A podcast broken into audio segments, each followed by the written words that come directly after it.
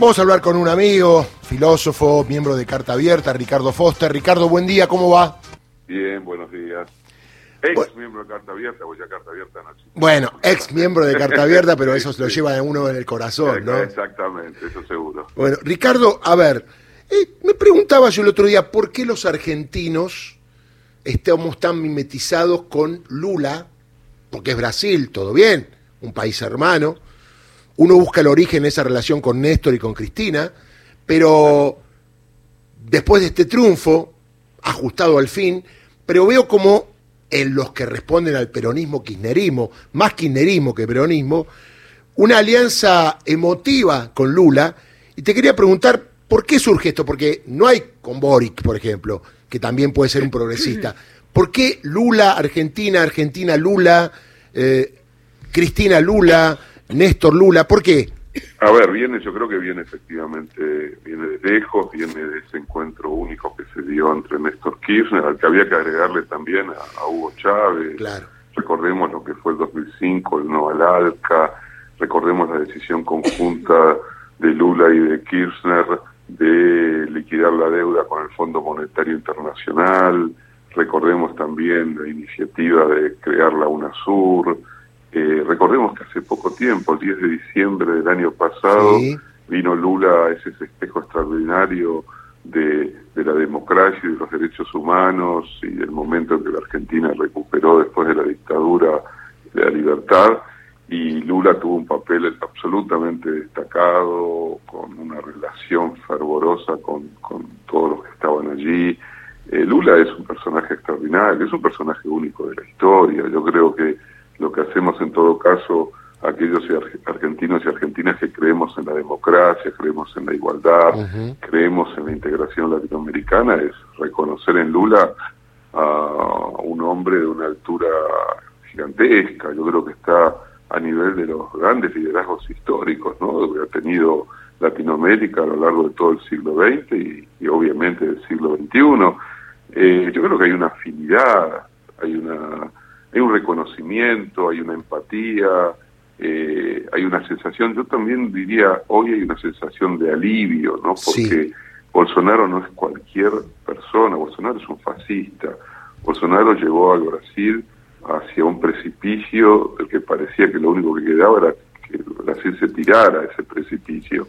Y la verdad que el esfuerzo de Lula fue enorme. Pensemos que a Lula el poder real en Brasil lo metió preso casi dos años.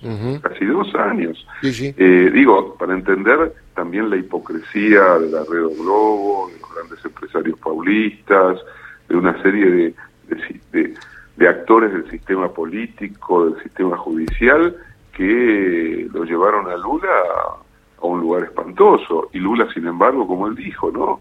Me quisieron matar, me quisieron eliminar, me quisieron destruir, y acá estoy, ¿no? He sobrevivido, y creo que tiene que ver también con sus orígenes, ¿no?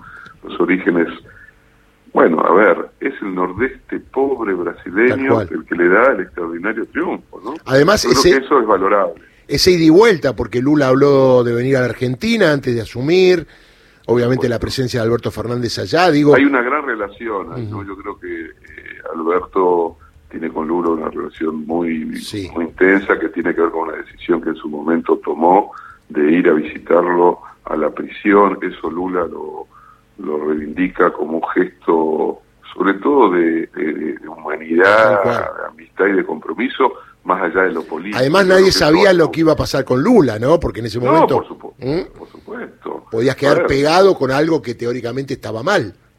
Por supuesto, pensemos que eh, Lula era el demonio, el demonio. La Rueda Globo, para que entienda la audiencia, eh, es infinitamente más poderosa que el grupo Clarín. Uy, mamita, me da miedo eso. ¿no? Tiene, tiene un poder enorme, penetra profundamente en la vida cotidiana de los brasileños y brasileñas, ha sabido eh, demoler al gobierno de, Dilma en su momento. Recordemos que fue vanguardia en el, impeachment, en lo que significó el derrocamiento de Dilma, y después, por supuesto, en, eh, en, el camino del lawfare que condujo a, Lula a, prisión, y sin embargo Lula se supo reponer, eh, supo volver a, las raíces de lo que es eh, el calor popular, pero tomemos en cuenta y tengamos en cuenta que lo que expresa Brasil es quizás de una forma exacerbada algo que está atravesando muchas sociedades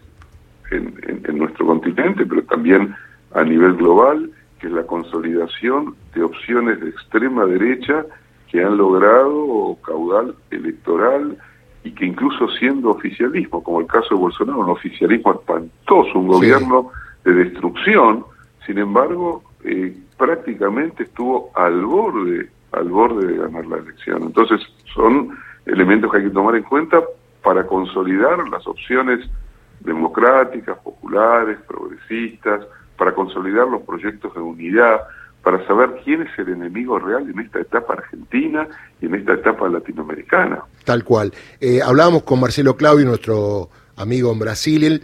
Yo le preguntaba si los 60 millones que votaron a Bolsonaro son todos fascistas. Y él me decía, no, hay gente que está ahí y no sabe que está. Obviamente hay muchos que son fascistas. Digo, ¿cómo perteneces a algo que no sabes que perteneces? ¿Me entendés la pregunta, eso, no? Eso tiene que ver con el fascismo histórico también. No todo aquel que se deja enderezar por una opción de extrema derecha cree que es de extrema derecha y mucho menos cree que es fascista.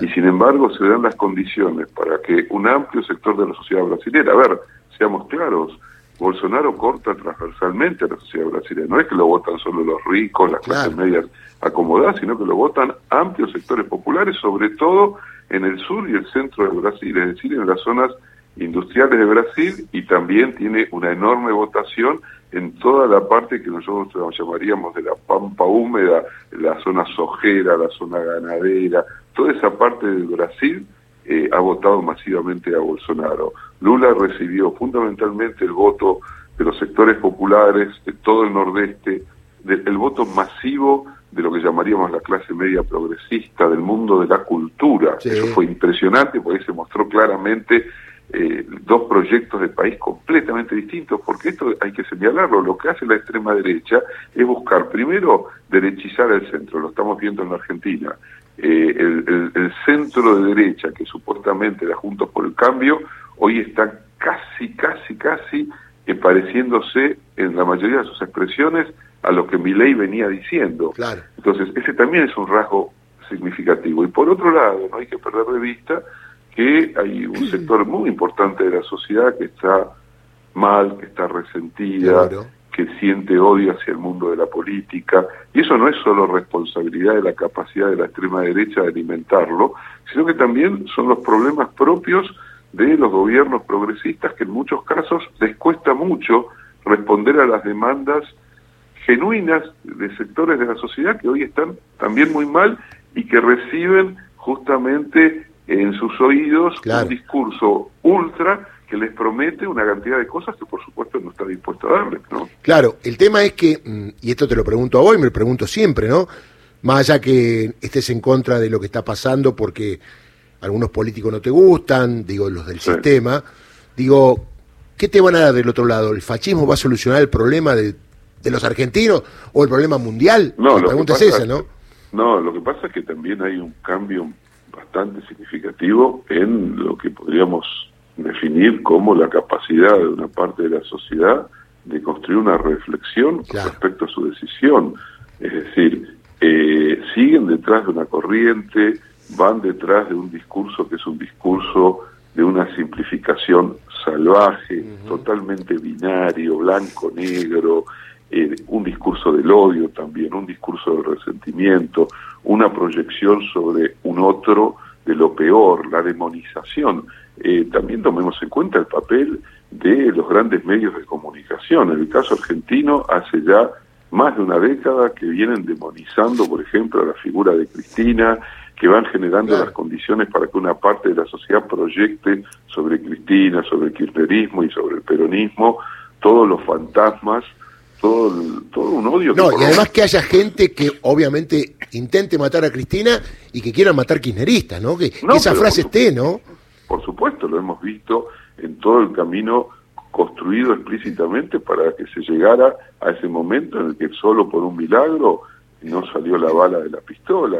Entonces, ahí y vemos hoy lo que significa la impunidad que la justicia, entre comillas, le está dando a estos representantes del fascismo vernáculo y de la violencia vernácula y cómo trata de minimizar el, intento de asesinato de la vicepresidenta de la Nación. Bueno, José bueno, también hay que agregarlo, porque el fascismo histórico y el nazismo histórico llegó donde llegó con el amparo de los, del Poder Judicial.